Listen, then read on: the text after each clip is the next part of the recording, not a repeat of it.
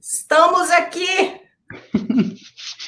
Estamos aqui, gente. A Denise está aqui, porque quem vai comandar Happy Hour é ela, porque, óbvio, Happy Hour é com a Denise. É, só podia ser ela comandando a Happy Hour. Denise, é você que comanda, mas antes, é, um brinde. Um brinde, um brinde a esse livro maravilhoso. Gente, a verdade é a seguinte: a Mônica, ela é boa em tudo que ela faz, vocês já sabem disso, eu não preciso falar. Mas tem uma coisa no mundo que eu acho que eu sou melhor que a Mônica, que é comandar uma happy hour. Então, por isso, eu falei assim: não, Mônica, esse trabalho é meu, não é teu, eu vou para lá. E aqui hoje vai ser só celebrar, celebrar esse feito maravilhoso desse livro maravilhoso. E a gente vai estar, tá, a Mônica vai estar tá respondendo as perguntas do livro. Agora, só que eu não estou vendo a chat aqui, porque aí eu ia passando as perguntas para você, Mônica. Como é que eu faço? Eu não sei como é que eu faço para você ver. Ah, tem um jeito de você ver. Sabe qual é?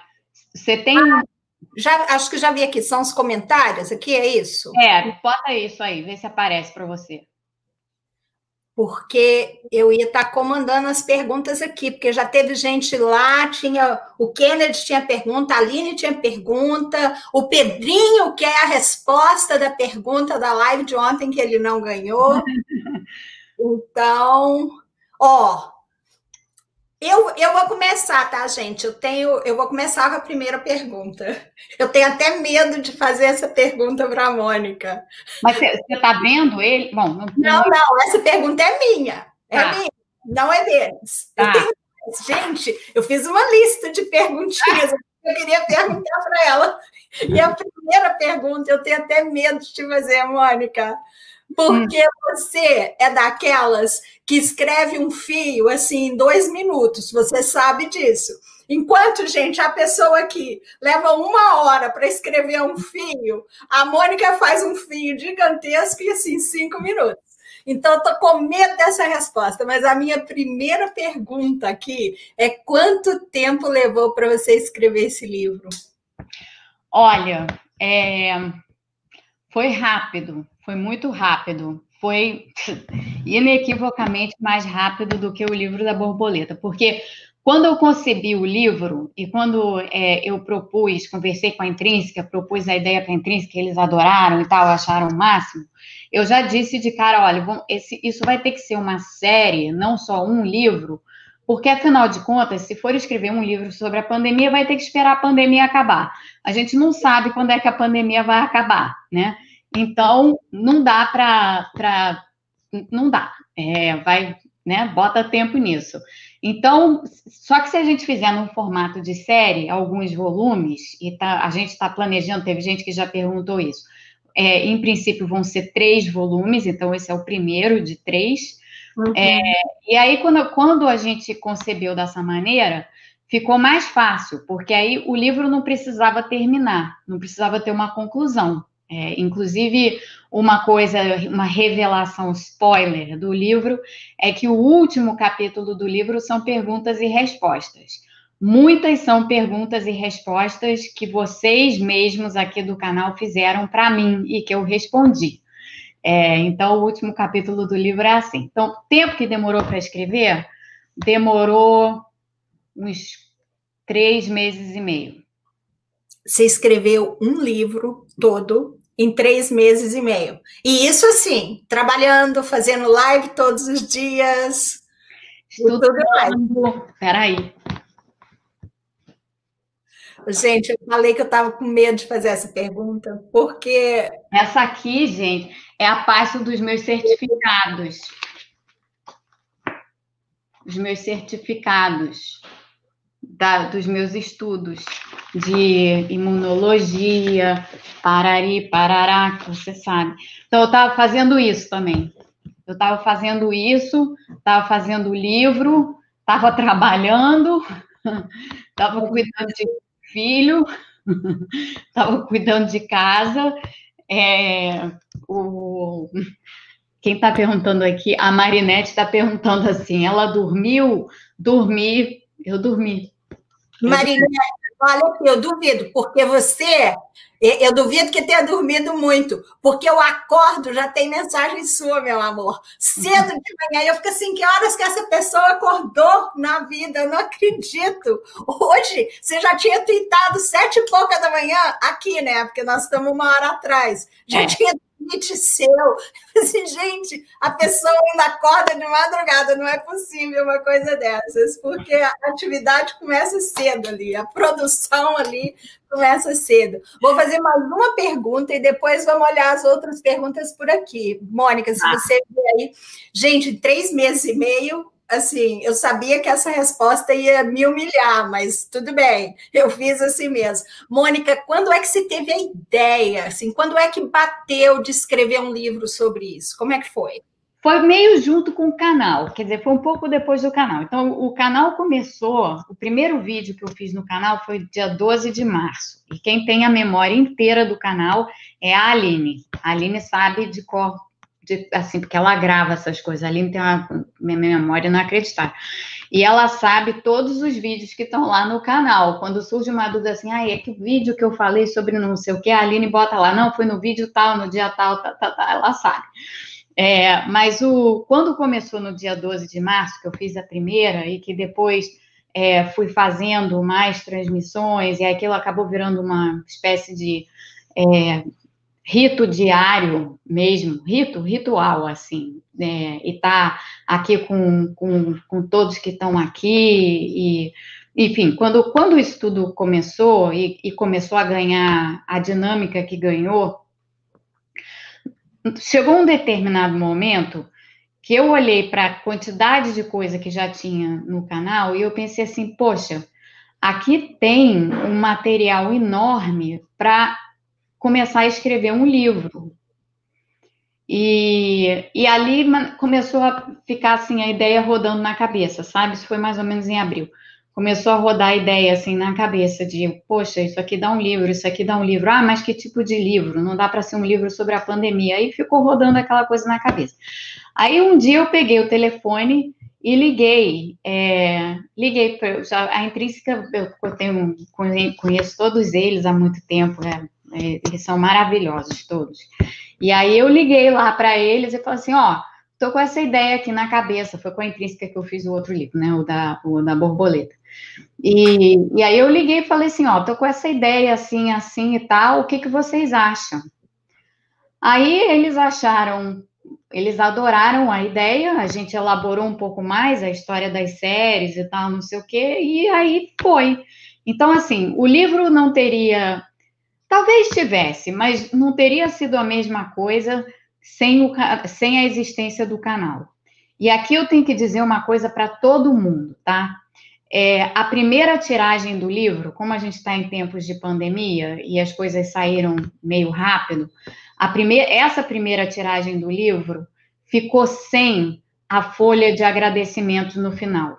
Então, vocês vão ver que no final não tem folha de agradecimentos. A segunda tiragem do livro, que deve ser em breve, vai ter a folha, de, a folha de agradecimentos.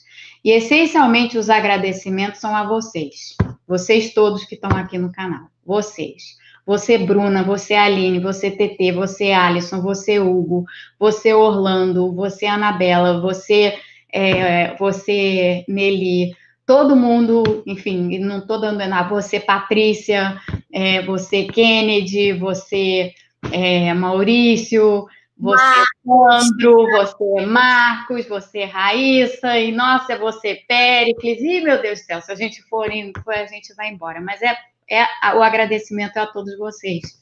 Essa, você, Lívia, então essa foi a, infelizmente, você, Tarcísio, é, você, Agnes, é, você, Irina, e a, a, a, a, essa folha ficou de fora. Mas eu estou fazendo os agradecimentos aqui ao vivo, ao vivo, para vocês. Mas não fiquem chateados, não, porque na segunda tiragem os agradecimentos vão estar lá. Ô, Mônica, tem uma pergunta aqui que é da Miriam Zagato. Eu estou sem óculos, gente. Se eu Miriam, a Miriam. É, Miriam Zagato, é isso mesmo. É, a Miriam perguntou. Aliás, isso era uma perguntinha que estava aqui. Como é o processo criativo tem alguma técnica de escrita? Anota todo dia ou começa a escrever? Agora, peraí, só um pouquinho, antes de você resguarda a pergunta aí. Ah, Mas vai. antes de responder, eu quero só falar uma coisa. Você elogiou a memória da Aline, mas eu não, não falando contra a memória da Aline, porque eu sei que ela deve ter uma boa memória, sim. Eu te, a Aline tem um segredo que eu vou contar aqui agora para todo mundo, tá? A Aline tem um caderninho, Mônica. eu já ter visto o caderninho. Aline, ó, sinto muito, minha amiga, eu vou contar teu segredo. Ela tem um caderninho que ela anota a minutagem dos teus vídeos, meu amor. A minutagem, minuto tal, tal, ela falou sobre tal, tal. Então, quando precisa de alguma coisa, é só ir lá. E uma letra maravilhosa e tudo caprichoso. Então, sem desfazer da memória da Aline, o caderninho ajuda e muito. Mas voltando à pergunta da Miriam, você quer que lê de novo ou você guardou? Não, como é que, é, como é, que é o processo de escrever? Já, já, já... Tem, técnica, se anota todo dia, você só começa a escrever? Não, eu não tenho técnica nenhuma. É, vocês já perceberam que eu sou uma pessoa meio indisciplinada, assim, para as coisas, né? Assim, eu faço live quando a casa está quebrando, o forno está pitando, o técnico está chegando, eu boto máscara, eu deixo vocês plantados aqui enquanto eu vou lá. Vocês já perceberam que o esquema aqui é, é mais ou menos esse. A minha forma de escrever não é atabalhoada assim, não, mas eu tenho uma. Eu, eu, eu sento e eu escrevo. É, é assim. É, é, é, assim que eu escrevo os meus artigos e é assim também que eu escrevi. É, bom, o, o, livro da borboleta ele, ele é uma crônica, né? Então, como ele é num formato de crônica, ele vai muito, foi muito assim no estilo dos artigos. Esse livro, eu tive que estruturar ele um pouco mais, porque eu tive que pensar exatamente em quais eram os tópicos que iam entrar. Quando vocês pegarem o livro, vocês vão ver que ele está mais ou menos dividido por temas que foram abordados no canal. Então, tem capítulo sobre a renda básica, tem capítulo sobre Kiwi, gente. Tem capítulo sobre Kiwi. É, tem capítulo sobre Banco Central, como é que o Banco Central atua, tem aquela, todas aquelas bom, vocês já sabem. Tudo que eu, que eu desenhei para vocês, em boa parte do tempo, está no livro, está explicado no livro. Então, é, esse livro, ele teve uma... O, o, o, mais desafiador do livro não foi escrever o livro, foi a montagem. Foi, foi como montar o livro de uma forma que os temas não ficassem isolados e que o livro, portanto, fluísse bem de um tema para o outro. É, esse aqui foi o desafio maior desse. Nesse aspecto, ele foi completamente diferente do Borboleta, porque o Borboleta era contar uma história. Então, eu escrevi o Borboleta como se eu estivesse contando uma história. É, mas, de toda maneira, tanto nesse quanto, quanto no Borboleta e quanto nos meus artigos, eu sento e, e eu escrevo. Eu simplesmente sento e escrevo. Normalmente as coisas estão na cabeça. Por isso que acabam saindo tão rápido, porque quando eu estou fazendo outras coisas. Por exemplo, a Denise já entregou para vocês que eu acordo cedo. Eu realmente acordo cedo. É, eu acordo cedo, eu faço exercício e quando eu estou correndo, seja lá o que for que eu estiver fazendo, correndo sempre, sempre tem alguma coisa ou outra depois, eu estou com a cabeça pensando. E às vezes eu estou elaborando o texto na cabeça, de tal forma que quando eu sento na frente do computador, eu sento e eu escrevo. Então, o meu processo de escrever é assim. Não, eu não faço nenhuma anotação, nada. Não tenho anotação de nada. Só referência, assim, ah, essa referência aqui, essa referência ali, isso sim. Eu suspeitava que essa seria a tua resposta, porque é pelo visto, pelo modo que você opera, né? Porque eu brinco, eu brinco com a Mônica, gente, que, por exemplo, aqui na minha mesa tem um creme de mão, tá? Se eu falar assim para Mônica, Mônica, fala sobre esse creme de mão. A Mônica vai falar meia hora de improviso sobre esse creme de mão e vai ser maravilhoso, sem pensar, sem nada. Então eu suspeitei que o livro era no mesmo esquema, que ela só escrevia. Tem uma pergunta aqui da TT que também era uma pergunta que eu tinha aqui. A TT pergunta: tem um capítulo preferido, o Xodó? Tipo, o que vai cair nas próximas questões. É, e a minha pergunta era parecida, era qual, não é nem se tem, é qual é o seu capítulo favorito e por quê? Tá. É, eu tenho. Deixa eu ver. Sim. Pode, pode ser mais de um? Pode. Ah, eu, é, é, pode falar de dois, mas eu quero saber. Então não tem um favorito, tem mais de um. Porque eu queria saber mais de um. favorito. Tem os que eu realmente gostei de escrever. Ah. Eu gostei de escrever todos. É. A, a da TT foi, foi os que são favoritos, então tá lendo. Tá. Então, da introdução até o capítulo 4, esses eu amei escrever. Os outros eu também gostei muito de escrever, mas da introdução até o capítulo 4, eu amei. A, a Aline está dizendo que ela está no capítulo 5. E o último capítulo também, o capítulo 20. Tem 20 capítulos, gente. Então, do 1 ao 4 e o 20. Esses são os meus capítulos preferidos, incluindo a introdução, né? E por quê? Porque, é, bom, a introdução, o capítulo 1 e o último capítulo são umas reflexões mais soltas, assim, meio quase, assim, filosóficas, no certo sentido. É, então, não tem, é, é, não tem não tem nenhum eixo para amarrar. São as coisas que eu estava pensando. É, se é que eu consigo me fazer entender dessa forma. Não tem. Tem, claro que tem um tema central que está sendo tratado, mas são reflexões mais abrangentes, tá? Uhum. É, esses três. Então, a introdução, o capítulo 1 e o último capítulo. E os outros dois, ou os outros três, o capítulo 2, o capítulo 3 e o capítulo 4, são sobre temas que eu gosto muito. Que são? Ah, então vou dizer, é vou dizer, vou dizer, vamos lá, spoiler. Gente, tudo spoiler que está rolando aqui. Mas tudo bem, eu não falei sobre o livro na outra live, que deveria ter falado. O capítulo 2 é Pandemia e Economia, o que é preciso saber. Esse eu adorei escrever, porque foi quando eu estava começando a estudar ia falar com a Denise, ia perturbar a Denise todos os dias, eu perturbei muito a Denise, ela não fala isso para vocês, mas é verdade. Nunca, nunca. E ela vai dizer nunca mais, é, perturbei ela assim. Então, esse aqui tem, tem algumas coisas, poucas, mas tem algumas coisas assim, vinculando medicina e economia, então gostei muito de escrever esse capítulo. O capítulo 3 se chama Primeiro a Saúde, depois a Economia, então, de novo, tem essa, esse vínculo. E o capítulo 4 é o que é renda básica. Então, Olha, eu fico feliz que desses capítulos, dois são de saúde também, fico muito feliz. Aqui tem uma pergunta do André Guarneri. Ô, gente, eu estou olhando para cá porque eu estou tentando ler as perguntas, e sem óculos eu fico meio assim.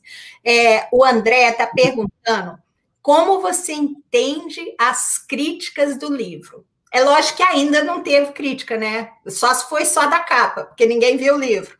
Mas é, transferindo para o livro da borboleta, o seu outro livro, assim, como que você vê crítica? Porque virão, né, Mônica? Inevitavelmente ah, virão. É, sim, sem dúvida. As críticas, elas tendem a ser. Bom, deixa eu falar da borboleta. A borboleta foi um livro sobre a era Dilma e que foi lançado justamente foi lançado logo depois do impeachment, foi lançado em outubro de 2016. Então, ele saiu num ambiente já muito polarizado, né? Então, é, ambiente político totalmente polarizado no país. Então, foi mais ou menos assim: as críticas vieram muito é, de pessoas que acharam que, por eu ter escrito aquele livro criticando a Dilma, é que eu tinha um, um, tipo de afinidade política que eu não tenho. Mas as pessoas interpretaram dessa maneira. Então, muitas das críticas foram assim, foram, foram mais críticas a, ao momento, é, relacionadas ao momento é, que a gente vivia lá em 2016, do que propriamente ao conteúdo do livro. É, isso realmente não teve muito no Borboleta, não. O Borboleta foi uma coisa assim: quem é, achou legal o impeachment da Dilma, que a gente sabe que não foi impeachment na maneira como foi, não foi, não foi uma coisa boa, mas quem achou bom gostou e quem achou ruim não gostou. O Borboleta ficou assim em termos de em termos de crítica. Então, eu disso eu não consegui honestamente extrair muita coisa. É, mas assim, teve uma ou outra crítica construtiva, mas de um modo geral elas foram mais políticas do que outra coisa. Esse livro eu não sei como é que vai ser.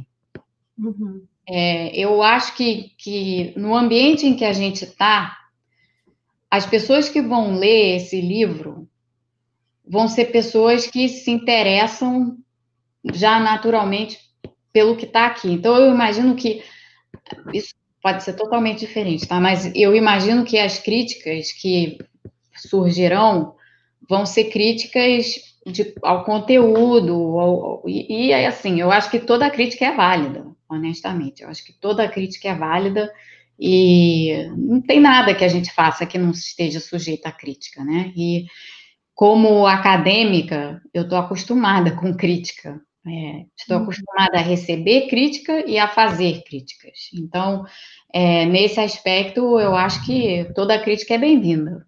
E, e, é como é como eu vejo. E eu espero que as críticas venham, porque a gente aprende muito com as críticas, né? Uhum. Então, e espero que as críticas sejam menos menos ideologizadas. As críticas ao borboleta foram um, um pouco por esse caminho. Ô, Mônica, nesse assunto de crítica, e tem uma outra, várias perguntas aqui, mas só pegando esse gancho, tem alguma coisa no livro que você acha que vai ser mais polêmico entre os economistas ou na saúde que pode receber crítica? Olha, é, na saúde, aquela coisa, né, Denise? Assim, os negacionistas, sim, claro, uhum. né? Que, uhum. A, entre os economistas, eu acho que vai ter muita gente falando mal do livro. Você pode dar um spoiler de algum ponto que você acha que é mais controverso? Né? Olha, né? eu acho que tem alguns. É, tem, tem o capítulo que discute é, o que é moeda.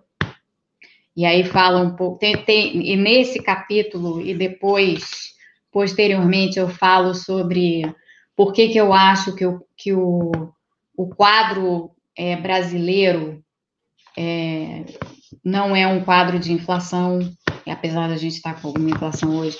Mas por que, que eu acho que o nosso maior risco é um risco. É porque eu falava na, na, na transmissão atrapalhada na quarta-feira, é mais um risco de crescimento baixo do que do, do, que do país não pagar sua dívida.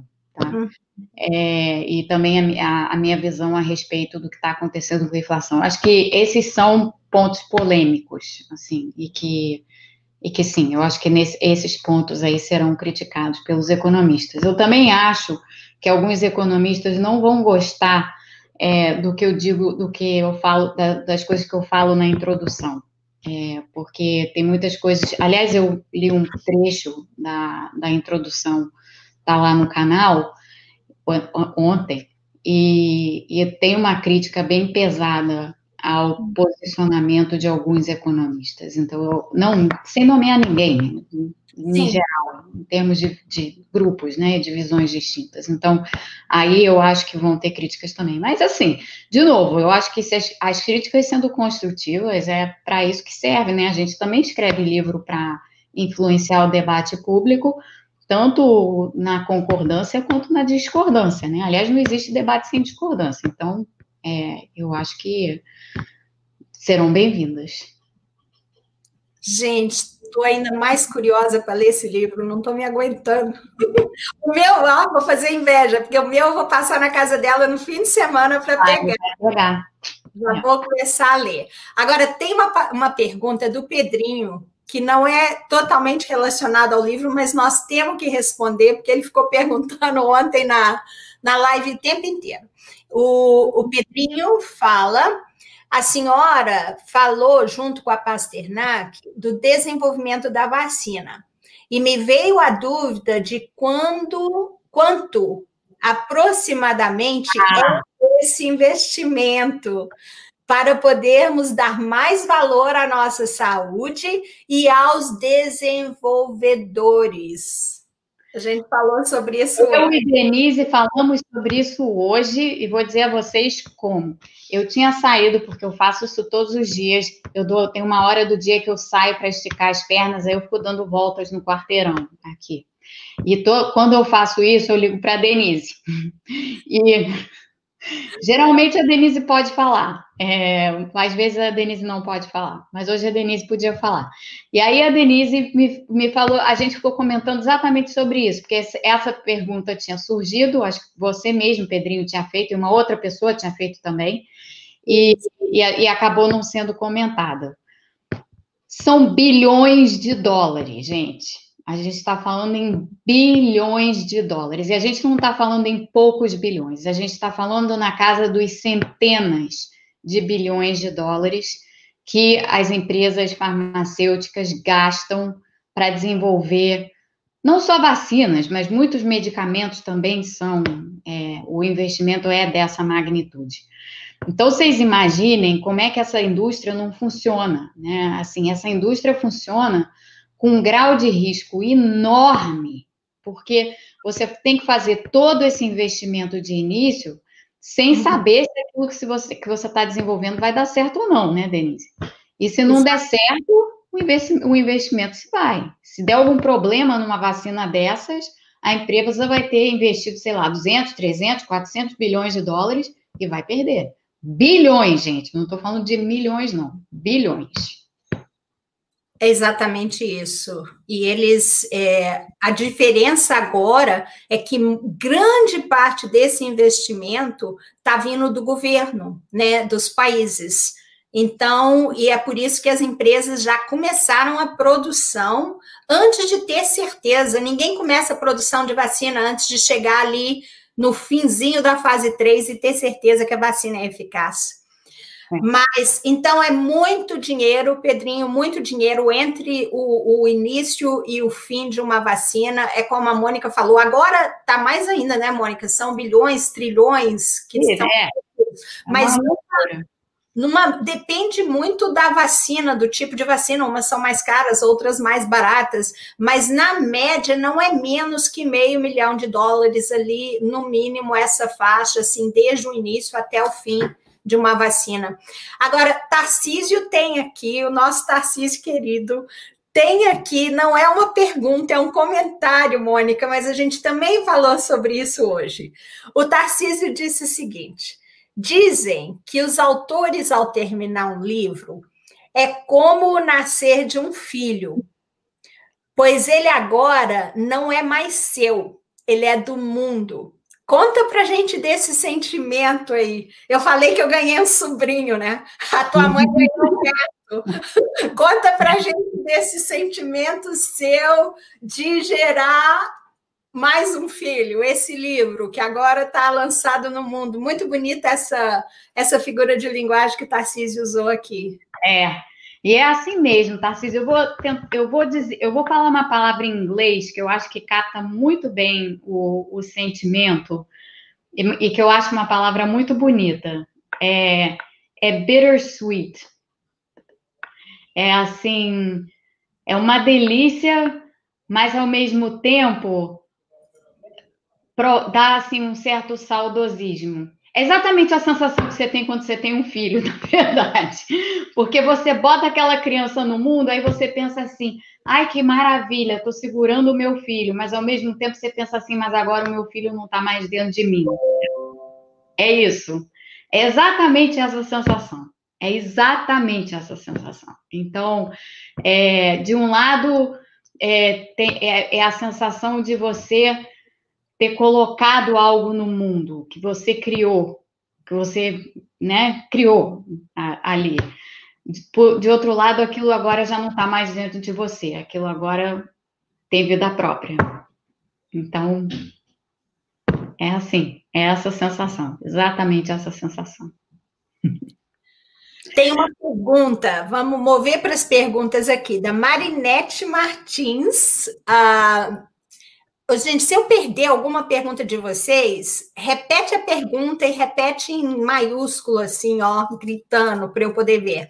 É, mas a, a Marinete pergunta qual que é a sua maior inspiração para essa trilogia?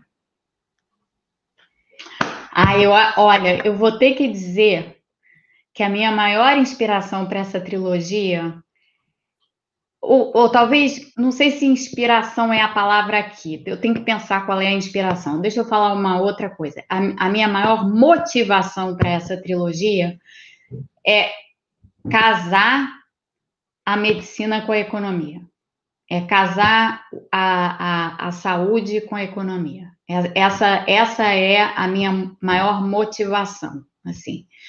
É, inspiração, eu acho que a inspiração passa por isso também, porque eu fui parar na economia, assim, de uma maneira que foi como foi, porque a vida leva a gente para esses caminhos, né? Eu, se certas coisas não tivessem acontecido na minha vida, eu provavelmente teria trilhado um caminho oposto, porque a minha vontade, desde sempre, quando pensei em fazer vestibular, muito antes disso, quando era criança, é, é, sempre foi fazer medicina. Eu sempre fui fascinada por medicina desde muito pequena. E, e, esse era o caminho que eu queria ter, o rumo que eu queria ter tomado na vida. Não tomei é, por razões pessoais, assim, é, e por. Bom, tinha um pai que era economista, e ele queria que eu estudasse economia, mas nunca fez nenhum tipo de pressão, assim, mas ele queria que eu estudasse economia, e ele acabou tendo uma, uma morte trágica muito cedo, então eu meio que fui fazer economia inspirada por ele, que era uma pessoa que sempre me inspirou a vida inteira e me inspira até hoje, é, mesmo não estando mais aqui. Então, é, é isso. É, acho que eu divaguei aqui. Mas a, mas a, a o que me, o que me levou, é, o que me inspirou, portanto, a, a escrever esse livro foi a, a possibilidade de poder finalmente, depois de muitos anos de carreira, poder voltar a um certo ponto inicial, mas não exatamente, e, e, e, retomar uma coisa que eu gostaria de ter feito e, e não fiz. Que é isso. E no fim, o mundo ganhou uma excelente economista, para não dizer outra palavra aqui, porque pode ter criança assistindo. E, e agora nós ganhamos, estamos ganhando uma excelente profissional de saúde pública, médica, ou o que for que você decidir ser. Mas indo para a próxima, a Raíssa pergunta: Mônica, você tem vontade de conhecer pessoalmente o pessoal do canal e do Twitter? Ah, mas é claro, né?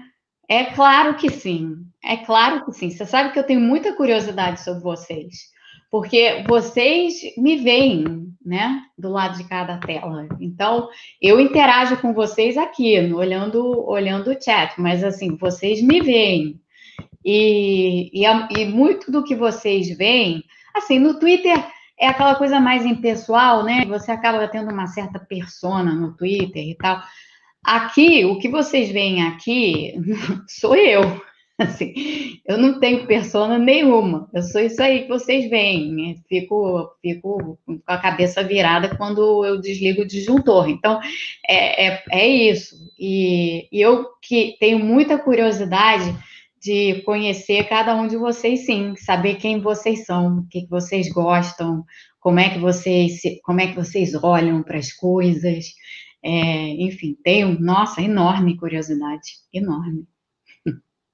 Aqui, ninguém me perguntou, não, mas eu também tenho. e, eu, e eu vou no Brasil muito. Assim que acabar essa pandemia, Mônica, nós vamos combinar alguma coisa. É. Olha, a Leila. Leda, deve ser a Leda. Leda, Leda é Ferrari? Gente, eu preciso de óculos para ler isso aqui.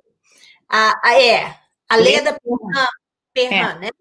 É. Mônica, você considera esse livro um turning, turning point na sua vida pela introdução dos temas de medicina na sua produção literária?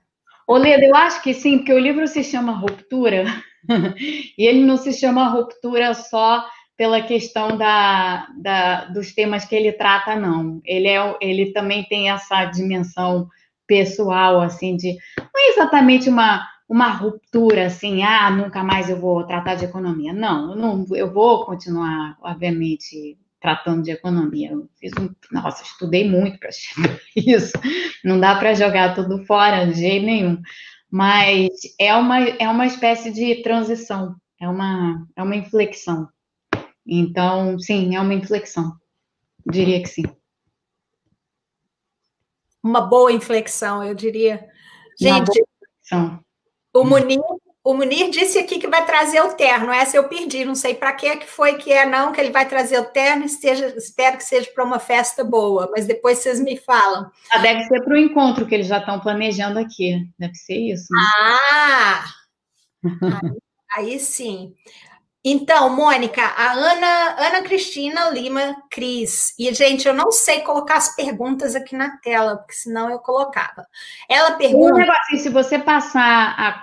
Bom, eu não sei se você consegue fazer isso. Não, acho que você não consegue. Se você passar o seu mouse em cima da pergunta, aparece um negócio dizendo show com um sinalzinho de mais? Ah. Não.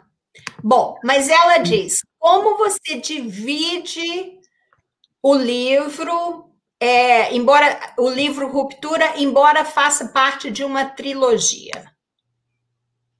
É, bom, esse primeiro volume aqui, ele é sobre esses sobre os primeiros meses, né, na verdade, da, da pandemia. Tem coisas que já aconteceram que não entraram nesse livro, vão entrar no próximo. É, então, porque, obviamente, a gente tem que, a gente escreve até um certo ponto, depois tem que parar, porque tem o processo todo de edição, é, finalização do livro e tal. Foi até rápido, esse, esse livro foi até rápido nesse aspecto, não teve muito vai e vem, assim, de vai e vem editorial, mas às vezes tem. É, e depois tem todo o processo de diagramação e tal, e esse livro tinha uma, uma não dificuldade, eu diria, mas ele, como tem gráficos que vocês já sabem, não vou dizer muito para não estragar a surpresa, é, ele teve um desafio extra, assim, de, de diagramação e de encaixe, assim, onde é que as figuras iam estar e tal. Então, você, você não consegue, você tem que acabar bem antes, né, para para o livro poder sair quando você está planejando que ele vai sair. Então, esse primeiro volume aqui, ele, ele, ele, ele tem um, uma, uma interrupção, vocês vão ver, num ponto em que algumas coisas já aconteceram desde ali. É, ele não trata das coisas em nenhum tipo de ordem cronológica, nem nada disso, entendeu? Mas tem uma ou outra menção a um dado aqui, um dado ali, que a gente já sabe que já é outra coisa. Então, por exemplo, no fim do livro, eu falo assim: quando eu terminei de escrever esse livro, o Brasil tinha 85 mil mortos. O Brasil está com 140 mil mortos hoje. Né? Então, é, coisas assim. E, e, portanto, o volume, o segundo volume, depois do terceiro volume, é, vão ter atualizações, evidentemente, e é, também análise sobre o que se passou nesse período entre esse livro e o próximo, né? Ô, Mônica, a, a, próxima pergunta é do Leonardo. Você falou sobre isso na live ontem com a Vera e com a Natália, mas ele, ele pergunta por que pilha de areia. Eu acho que não, nunca é demais explicar de novo, porque pode ter muita gente aqui que não ouviu ontem. E eu, acho, eu achei a explicação fenomenal. Olha, teve uma pessoa muito querida, essa não foi a razão, não, mas teve uma pessoa muito querida, eu não vou falar o nome, o nome dessa pessoa para ela não se sentir é, envergonhada, mas eu fiquei muito tocada com uma coisa que ela me escreveu, que ela disse assim, é, e ela já começou a ler o livro, e ela disse assim, é, a pilha de areia me parece assim que todos nós que, que estamos no canal somos grãozinhos dessa pilha de areia. Eu achei muito legal ela falar isso, porque é uma imagem muito boa. Assim, vocês são todos, vocês todos foram colaboradores do livro. Então, vocês fazem parte dessa pilha de areia em particular. É, essa fala não é minha, é dessa outra pessoa. A ideia da pilha de areia é um pouco. Eu, eu, eu não sei se eu cheguei a falar sobre isso. Eu acho que tem um vídeo, a Aline vai saber. Eu acho que tem um vídeo em que, em que eu falei sobre, sobre o estudo dos físicos que ficaram empilhando areia com um algoritmo para ver é, qual seria o tamanho do desmoronamento, do deslize, o timing do deslize e tal. E a, a, a, a pilha de areia, na verdade, ela, eu sempre adorei esse, esse, esse paper desses físicos e gosto da imagem da areia, porque ela remete a um montão de coisas. Aliás, leia o meu artigo da época que eu falo sobre isso, é, de hoje. Depois eu vou postar lá no Twitter aberto para vocês lerem. Mas a, a, história da pilha de areia simplesmente é o seguinte: se você vai fazer uma pilha de areia, o que você tem uma coisa que você tem certeza que vai acontecer. Se você ficar empilhando areia todo até, até o infinito. Você não vai nunca empilhar areia até o infinito, porque em algum momento a pilha de areia vai desmoronar. Então a gente tem essa certeza, isso é uma certeza. Vai desmoronar. O que a gente não sabe é, vai ser um super desmoronamento ou não? E quando que isso vai acontecer? Vai ser logo que você começar a fazer a pilha de areia ou vai você vai poder fazer uma pilha grande e de repente o desmoronamento vai acontecer? Então a imagem para mim, que é, que é uma coisa que eu adoro fazer particularmente, é ficar sentada na beira do mar, eu faço isso direto. Eu vou para a praia, eu não sento, eu não gosto de sentar em canga, nem toalha, nem nada. Eu sento na areia, na beira do mar. Aí eu fico sentada ali, o mar batendo no pé, e eu pego aquela areia molhada, fico fazendo aquela coisinha assim, de fazer castelinho, sabe? Com areia molhada. Eu adoro fazer isso. E, e a ideia que eu, a, a, o que me vem na cabeça é assim: às vezes você começa a fazer o castelinho, aí, pô, vem uma onda, derruba, o troço tá ficando super bonito, vai vem lá uma onda e derruba o castelinho. Ou então você começou a fazer o castelinho, ele cai. E aquela, você tá maior decepção, porque ele começou a ficar bonitinho, mas ele tá pequenininho ainda. Ou então tem aquelas outras vezes que você consegue fazer um mega castelo de areia, assim, super castelo de areia, fica o máximo. E quando você bota aquele último grão de morona. Então, o, o para mim, isso daí tem uma, uma, é uma metáfora muito boa para pandemias. Porque as pandemias são eventos que você tem certeza que vão acontecer. A gente uhum. sabe que vai ter pandemia e epidemia no mundo. É assim que é. Vai ter, vai ter outra depois dessa. Agora, quando? Você não sabe. De que magnitude? Você também não sabe. É, então, quando eu fiquei pensando assim, só nas pandemias que a gente teve até essa, é, por exemplo, você pensa na, na pandemia de H1N1 em 2009. Todo mundo achou que aquilo ia ser um grande evento. Não foi tão grande assim, né? Uma coisa relativamente tranquila, até tendo em vista os cenários que haviam sido traçados para aquilo. Então, a, a, pilha de areia é uma metáfora para a pandemia, aqui no livro. Isso está tudo explicado, assim, dessa forma meio circular que eu acabei de explicar aqui para vocês. É uma metáfora linda, é bem bonita. Raíssa Gomes, Mônica, você pegou algumas referências da literatura? E se sim, quais autores? Borges. O livro é sobre areia, a série se chama Pilha de Areia. E Borges foi a pessoa, foi um, bom, é um dos meus escritores favoritos de todos os tempos. E ele escreveu poemas, ele escreveu contos, é, ele fez reflexões sobre a areia é, e sobre areia na dimensão temporal, na dimensão do infinito e na dimensão assim da finitude ante o, o infinito. Então, quem está aqui nesse livro o tempo inteiro é Borges. Não tem nenhuma outra referência literária que não seja essa. E Mônica, o terno do Munir é para quando ele for te conhecer. Ah, não precisa. Não. Muito, Munir, você já viu que se tem uma característica da pessoa aqui, é que eu sou uma pessoa absolutamente informal, total. Terno não. Vem como Munir. Muito bem. Contanto que ele não venha com aquela foto que ele tem lá no Twitter dele. Ah, é, é, foto de Transformers? Não é, é isso, Munir? Bom, aqui, vamos para a Kátia Regina. Mônica, no seu próximo livro, a medicina terá mais participação que a economia? Eu acho que vai ser meio a meio. Eu acho que vai ser, vai, vai ser bem dividido.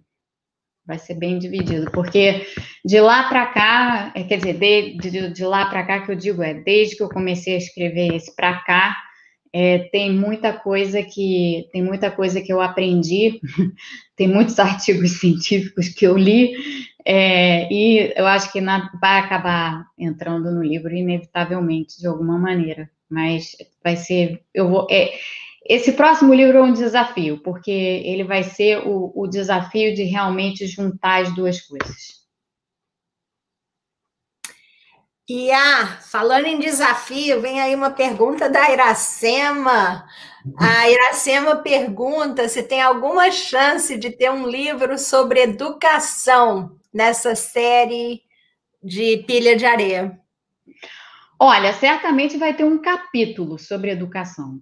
É, isso sem dúvida alguma. Um, eu não sou especialista em educação, né? Então, é, não é uma área que eu domine, assim.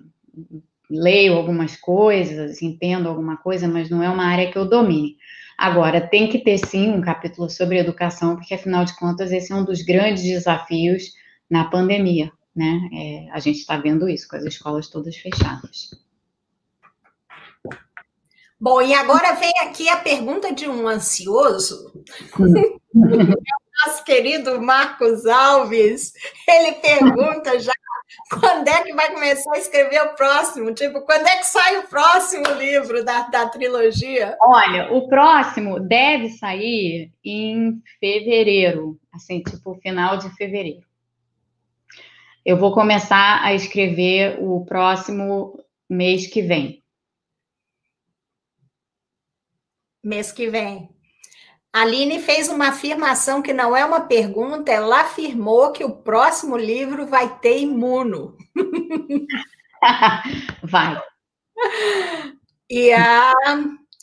Ok, a Luciana, Luciana Rubino, ela pergunta: os capítulos estão numa sequência ou é possível ler conforme o interesse no capítulo? São, são independentes os capítulos? Dá para ler de forma independente, sim. Ele tem, ele tem um fio, né? Assim, os, os temas, eles, eles, ele está estruturado de uma forma que você, se você resolver ler o livro do início até o fim, seguindo a sequência do livro, ele vai encaixar muito bem porque os temas vão sendo construídos uns em cima dos, uns em cima dos outros. Mas, se tiver uma, um tema em, em especial que é, você, você quiser ler antes de algum outro, dá perfeitamente para fazer isso. É, então, dá para ler o livro das duas formas. E agora tem uma pergunta da Aline, não é afirmação. Ela quer saber qual foi o impacto do canal na sua vida, especialmente nesse contexto pandêmico. Nossa, foi enorme. Enorme, enorme, enorme. É... Nem sei descrever, porque depois de descobrir Primeiro que foi completamente inesperado, né? Como, como eu já disse, completamente inesperado. Nunca imaginei que o canal fosse virar o que virou, nunca imaginei que eu fosse conhecer tanta gente bacana como eu conheci vocês, é, nunca imaginei que ia ser o canal ia aglutinar tanta gente como aglutinou vocês, então, é, e para mim virou uma coisa absolutamente fundamental, porque eu não imagino é, claro, tem, eu tenho, eu trabalho, eu faço uma porção de outras coisas, mas o canal agora faz parte das coisas que eu faço. Não, não tem mais como ser diferente. Não tem como voltar atrás nisso. Não tem como dizer assim, ah, não, agora não dá mais, chega esse negócio de canal. Não, não. Virou parte integral, assim, das minhas atividades. E, e vocês, assim, são maravilhosos. Para mim foi uma coisa absolutamente fantástica descobrir vocês. Eu, honestamente, muitos de vocês já disseram para mim, ah, que é, eu fui uma grande descoberta para vocês, o canal foi uma grande descoberta para vocês na pandemia. É recíproco. É totalmente recíproco. Gente, logo no início eu tentei convencer a Mônica a, a, fazer isso no Instagram, no lugar de fazer no YouTube. Ainda bem que você não seguiu a minha cabeça, Mônica. Ainda bem. Mas olha, não foi por nenhum outro motivo que não fosse essa coisa de eu não saber mexer direito no Instagram, porque eu não sei até hoje. Ai, ainda bem, ainda bem que você assistiu aqui com o YouTube, porque olha aí que resultado maravilhoso. Agora, a pergunta que não pode faltar.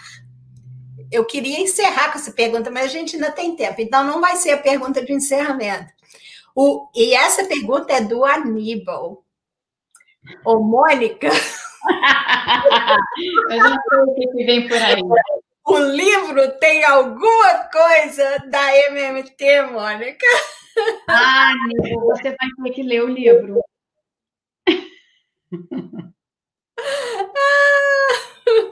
Vai ficar no suspense. Você vai ter que ler o livro, aí depois você faz as suas críticas. Aqui, e a pergunta que eu fiz da Aline, na verdade, eu vi ela aqui com o Kennedy também. Então, eu não sei se foi da Aline ou do Kennedy. Mas o Munir tem uma pergunta aqui, Mônica. O Munir ah. está interessadíssimo em saber isso.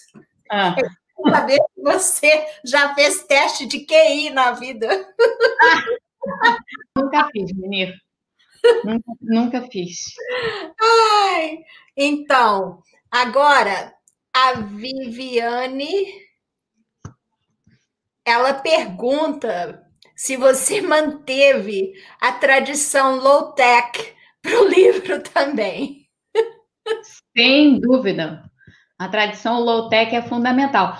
Foi isso, isso é que eu dizia. Claro que o livro não está escrito à mão, tá, gente? É, eu até poderia ter feito isso, mas no meu caso em particular não daria. Vocês não iam entender nada, porque a minha letra é horrorosa. Não estou brincando, é muito ruim.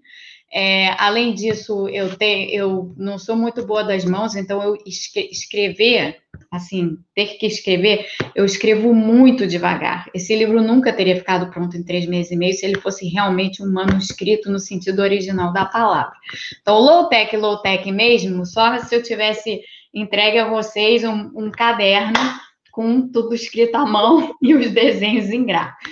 Então, não é esse nível de low-tech, mas sim é, o, o livro está ilustrado de forma low-tech, inteiramente. Eu achei aquele gráfico muitozinho. Low-tech para mim era se fosse feito à mão. Aquele que você mostrou tá bem, tá muito bem feitinho. Ó, ele, mas peraí. Tá. Vou mostrar para vocês um bastidor do livro, tá? Bastidor do livro tá aqui. Deixa eu achar um legalzinho. Ah, esse aqui. Eu adoro esse gráfico. Ah. Esse aqui, que é o das quarentenas intermitentes, vocês vão se lembrar dele? Tem um capítulo sobre quarentenas intermitentes. O que, que eu fiz, gente? Olha só, tem essa pilha toda aqui. Tá? Tem outro gráfico aqui, ó. Esse. Eu redesenhei todos os gráficos que eu tinha desenhado para você, pra, que eu tinha desenhado nos vídeos, eu redesenhei todos eles nesse papel, que é um papel de super qualidade, foi caro a beça esse papel. Eu redesenhei todos eles nesse papel para poder escanear e mandar para a editora.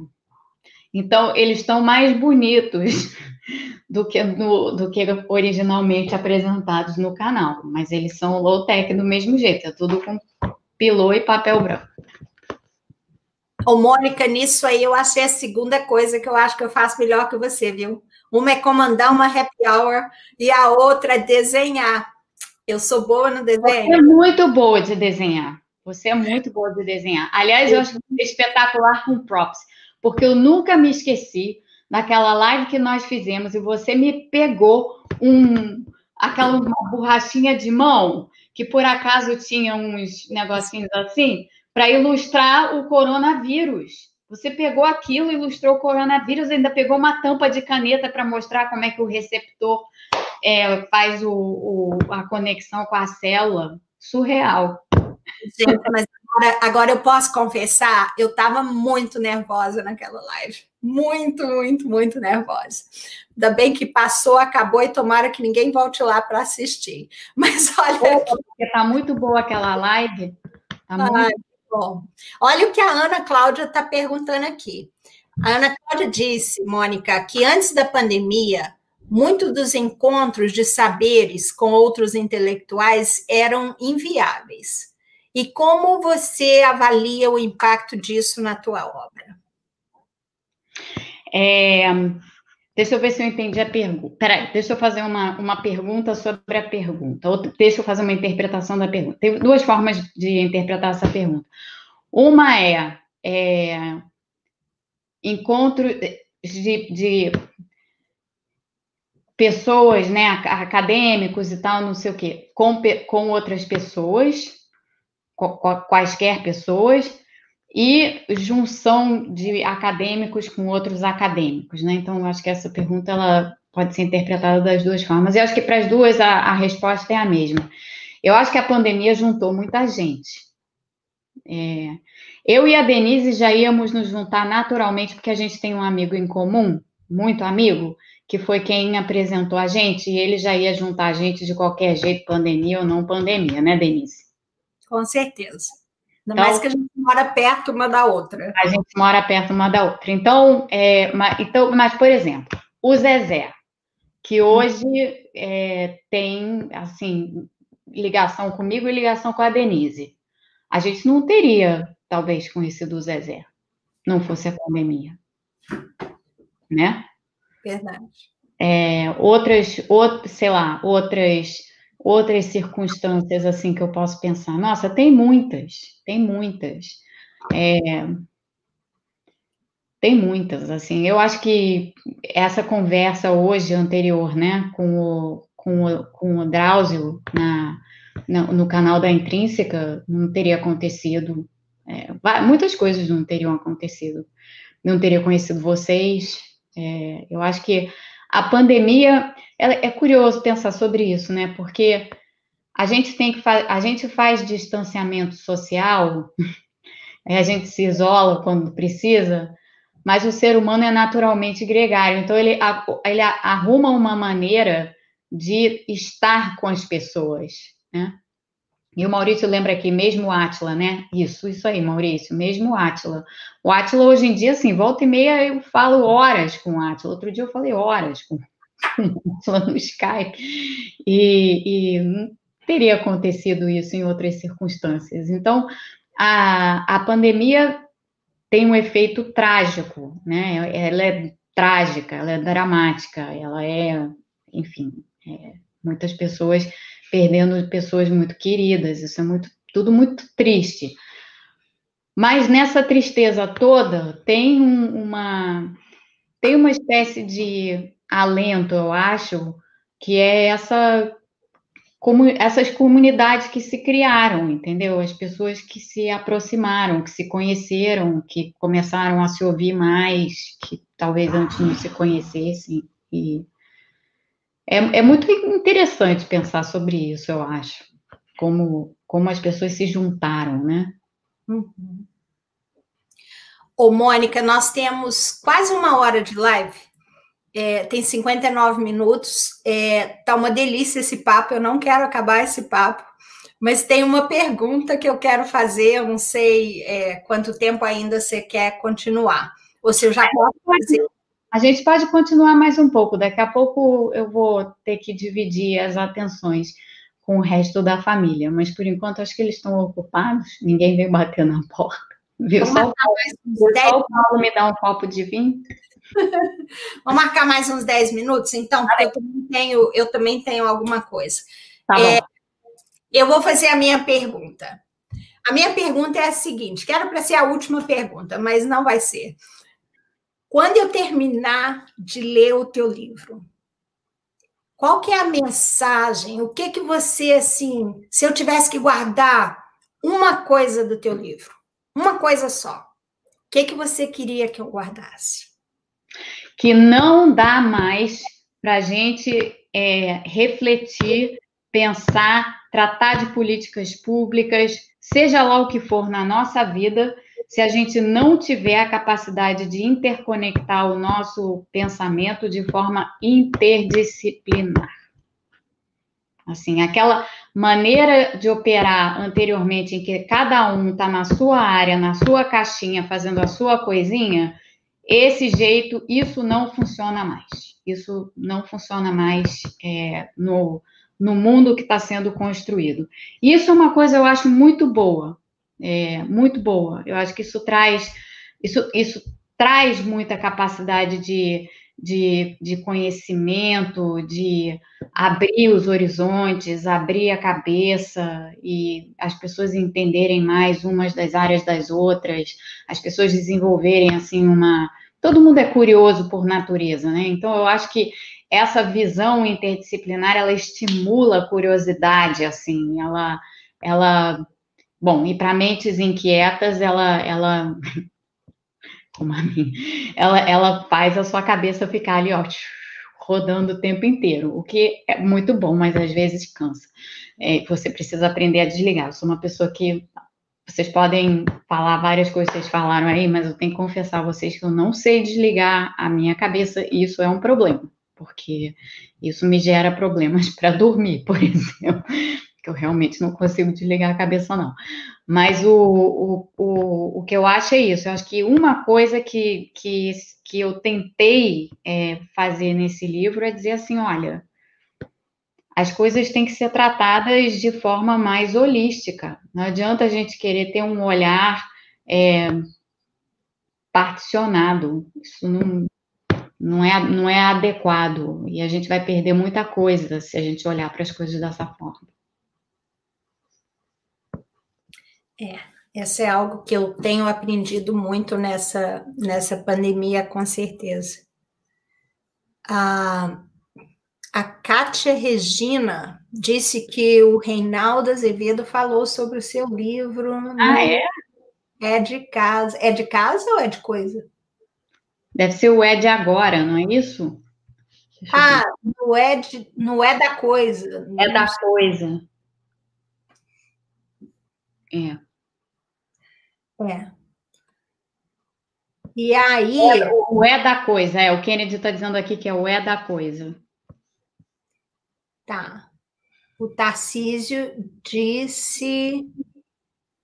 Nossa, tem Tarcísio, tem, tem várias perguntas aqui. O Pedrinho disse: Mônica, quando tiver oportunidade, pretende vir autografar os nossos livros. Vamos ter noites de autógrafo no ah, Brasil? A gente conversado sobre isso mais cedo. Ô, Pedrinho, eu quero muito, porque sabe que essa foi para mim uma. Essa foi a, a, coisa um pouco anticlimática desse lançamento desse livro. Foi exatamente não poder é, ter noite de autógrafo e encontrar com as pessoas, porque quando eu lancei o Borboleta, na época que eu já estava eu estava morando aqui nos Estados Unidos já, e mas eu fazia semanalmente uns comentários na CBN e eu tinha, vou confessar isso, depois eu acabei com isso, mas eu não tinha Twitter, eu tinha Facebook. É, e, e, tinha bastante gente que me seguia no Facebook, escrevia no Estadão, essas coisas aí. E, e aí foi muito legal, porque nos dois teve dois teve duas noites de autógrafo, teve uma em São Paulo e teve outra no Rio. Na do Rio, bom, foi a família inteira, amigos, não sei o quê, uma galera, assim. A de São Paulo foi muito bacana, porque eu não tenho muita família em São Paulo. Tem alguns amigos em, em, São Paulo e eles todos foram, mas a grande maioria das pessoas que apareceu em São Paulo, e gente, o lançamento, o, a noite de autógrafos começou às seis da tarde e foi até às 10 da noite, foi na Livraria da Cultura, e a, Livraria da Cultura fechava às 10 da noite. Assim, a gente foi posto para fora, porque ainda tinha gente na, na, na livraria naquela hora. E várias das pessoas que foram eram pessoas com quem eu interagia no Facebook e eram pessoas que eram ouvintes minhas da, da CBN. E eu achei aquilo o máximo, porque eu pude conhecer aquelas pessoas. É, tem uma pessoa que está aqui, muito querida até, não sei se ele já foi embora, o Solano Neiva, é, que era me acompanhava no Facebook, a gente interagia muito pelo Facebook, ele me escutava na CBN, ele lia os meus artigos do Estadão, e ele foi no lançamento do meu livro em São Paulo, do Borboleta, ele com a esposa dele e tal, então foi, foi muito bacana aquilo, foi, foi uma coisa muito legal, eu espero que ele esteja aqui ainda, que ele tenha ouvido isso, mas é, porque eu vi que ele apareceu aqui na tela num determinado momento, então o, o que eu sinto muita falta disso aqui é não ter tido isso, porque acho que seria assim espetacular, entendeu? Se alguns de vocês pudessem aparecer ou fosse num local que vocês pudessem ir, teria sido muito bacana. É, então eu pretendo fazer sim. É, como é uma série, né? Vai ter mais, vai ter livro 2, vai ter livro 3, então é só dar, é só dar tempo ao tempo, né? Como a gente tem que fazer mesmo. Essa foi uma pergunta ótima, né, Mônica? Porque a gente hoje falou também, eu queria, eu tinha perguntado para ela como é que é lançar um livro no meio de uma pandemia, né? E como ela lançou um livro antes da pandemia, qual seria a diferença? Então, com essa pergunta aí, você conseguiu abordar um pouco disso. E eu acho, sim, que a gente tem que marcar uma noite de autógrafos ou alguma coisa, assim que possível. Talvez mais para o fim do ano que vem, eu acho que vai estar tá mais tranquilo e é. passa rápido, passa rápido. Até lá, e você já aproveita e autografa a trilogia inteira, mulher, porque sabe. Aí vai tudo. Como você é rápida, já vamos três. Ô, Mônica, eu vou fazer a última pergunta aqui, ah. porque eu tenho que ir. Se vocês quiserem, vocês podem ficar aqui, mas eu tenho que ir. Aliás, são duas coisas que eu ainda quero fazer. Uma é essa pergunta, mas primeiro eu quero pedir desculpa para as perguntas que eu não consegui é, fazer, não dá. E não é nem questão que eu estava escolhendo aqui, não, é porque o chat vai passando e eu não sei é, parar. É aquilo, vai de forma rápida, eu sei. É, eu não sei parar, não. Eu estou aqui aprendendo isso. Mas o Matheus Moreno, ele perguntou, ele, ele afirmou que certamente a sua família te apoiou no decorrer da escrita. Mas ele quer saber se eles também fazem leitura e te criticam. Olha, é, os meus filhos eles participam e tal, porque eles participam o tempo inteiro da conversa, não sei o quê, mas eles ainda não, eles não leram nada do livro, não. É, o Paulo, meu marido, lê tudo que eu escrevo. Passa tudo pelos olhos dele. Qualquer coisa. Artigo, livro, tudo. Tudo. E... É o Santo Paulo, viu? Eu falo isso para ela. É, ele, é, ele, é, ele é um santo mesmo, gente, vou dizer. Ele é. No dia do, vocês não têm noção, no dia do forno e do ar-condicionado, que eu estava aqui em casa que nem uma doida, tava ele lá, não, calma, calma, que vai tudo se resolver. Não estava na board meeting dele? Depois ele sai, não, depois ele sai, porque estava eu aqui, ô Paulo, cadê você que não vem me ajudar? Tá tudo caindo aos pedaços aqui. Ele, estou num board meeting, não posso falar. Aí depois ele vê, tá tudo bem? Precisa de alguma coisa? Eu falei, não, tá tudo resolvido. Ô, Mônica, olha, isso foi uma delícia. Mostra ah, teu... adorei. É, mostra de novo o teu livro para nós. Eu não preciso. Essa é tela do. Vamos lá, assim. assim. Lindo. É, temos que fazer um, um assim. print da screen aí nessa hora. Assim. Peraí, assim. Aqui é a lombada do livro. Ele não é um livro grande, tá, gente? Ele quer dizer, ele é grossinho até, mas ele não é. O tamanho dele não é de um livro grande. Estão vendo? Ele é menor que o borboleta. Para quem tem o borboleta, ele é menor que o borboleta, tá? E ele tem um negócio legal que é o seguinte: estão vendo? Aqui está a primeira capa. E ele, assim, quando passa de capítulo para capítulo, ele essa, essa, diagramação desse livro eu achei realmente espetacular, espetacular. Olha só, introdução. Ai, que lindo. Aí passa para introdução. E cada capítulo é assim, com essas páginas amarelas. São da cor das paredes aqui da minha casa. O capítulo... A cor favorita é amarela, né? Olha, você vai amar, porque é um amarelo, nessa luz do, do computador, num, é um amarelo mostarda.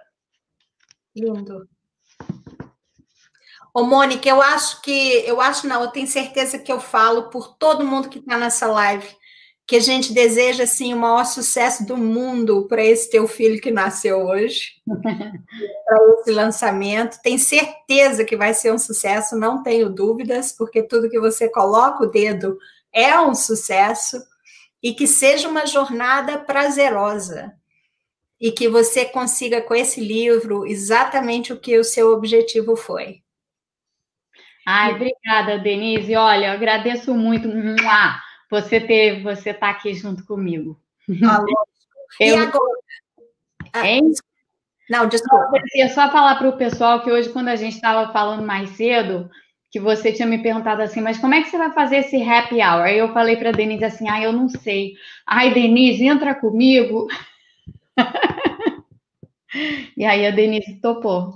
E deu super certo. A Denise é, a Denise é, é top em tudo.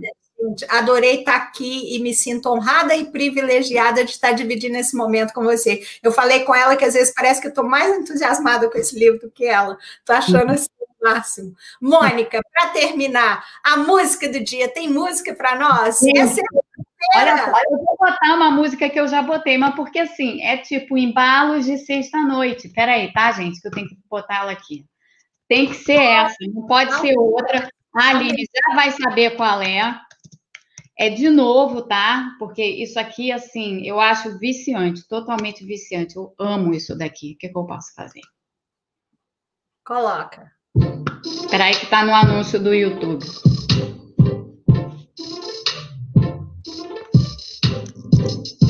É um anúncio de música boa. É um anúncio de, sei lá de quê. Ah, é do, do, do iPhone Watch. Até porque esse vídeo ele começa dizendo assim que ele é dedicated to touching. Que eu posso fazer? Tinha que ser essa música. And it sounds like song. Gente, tears. I want more berries and that summer feeling. so wonderful and warm. Breathe me in, out. Sexta-feira maravilhosa para todo mundo, um sábado.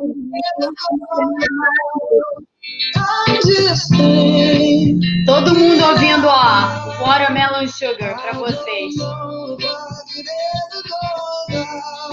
Watermelon Sugar. Tchau, gente.